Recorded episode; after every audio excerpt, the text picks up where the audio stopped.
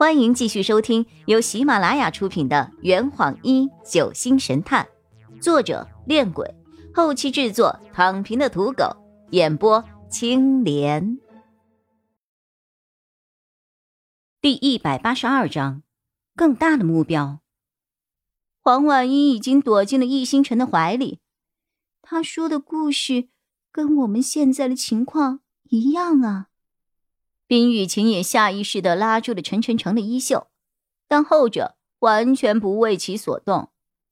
雨涵，雨雨涵，洛佩的声音突然在我的耳边响起。我看了看他，发现他正低头看着桌上的手。我目光一斜，发现他放在桌上的手已经被我抓出了红红的印子。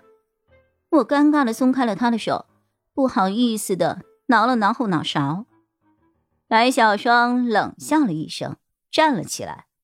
大家不要自己吓唬自己，没有幽灵船，没有海上谜案，我们也没有神秘消失，这就是一个人为策划、彻头彻尾的巨大阴谋。对方将我们所有人都困在海上，以达到某种不可告人的目的。张玄附议，此言有理。夏夜眉头紧锁，可是。对方的目的是什么呢？将我们所有人困在海上，他能得到什么呢？我推了推一直保持沉默的洛佩，想听听他的意见。然而，他不仅没有丝毫的紧张，反而十分的无厘头。先吃早饭。现在已经是上午十点半了，大家还什么都没吃呢。于是，黄婉一、白小霜和林世子去了厨房帮大家弄早餐。普伦本来想去帮助他们的，但却被洛佩打发去帮大家拿被子了。男生们将餐厅的桌椅全部都搬到了墙角，腾出了中间的一大块空地。白小霜说：“从今天晚上开始，大家集体睡在餐厅里，而且不能够同时睡着。”每时每刻都必须要有人醒着。半个小时后，三个女生端出了一大锅的海鲜粥，然后为每个人都盛了一碗。早餐虽然简单，但三个女生的手艺非常好，大家吃得津津有味。我对普伦说了尹奇交代的事情，于是他便从厨房的柜子里拿出了两箱桶装方便面。取出了两份，送入了八号房。白小霜清点了一下船上的食物，加上这两箱方便面，船上的食物大概只够我们这群人四五天的。冰雨晴面露惧色：“四五天是什么意思呀？我们要被困在船上四五天吗？”白小霜的表情突然变得严肃了起来：“我们与岸上失去了联系，船无法发动起来。”救生艇也不见了，在这片海面上，我们无法逃离，也无法求救。现在只能够想办法维持自己的体能，等待路过的船只发现我们了。陈米林面无表情的开了口：“也许不用四五天，来往于大陆和海湾岛的船只都有出行记录的。如果我们无法准时抵达海湾岛，当局一定会组织有关部门出来寻找的。”白小霜顿时又给所有人泼了一盆冷水。米林，除了行船的相关规制，你还忽略了自然和人为的因素。这艘船没有动力，它只能够随着洋流的方向漂流。我看过地图了，按照这片海域的洋流走向，半个月后，我们应该可以抵达印度。印度，印度，印度！众人惊呼着。黄婉一又问：“那？”人为的因素呢？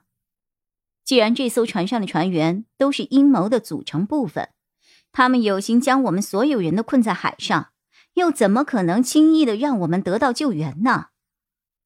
你是说，岸上的人可能并不知道这艘船正在出海？确实，很有这种可能。扬帆号上的船员失踪，燃油耗尽。我们一行十五人被困在了一望无际的海面上。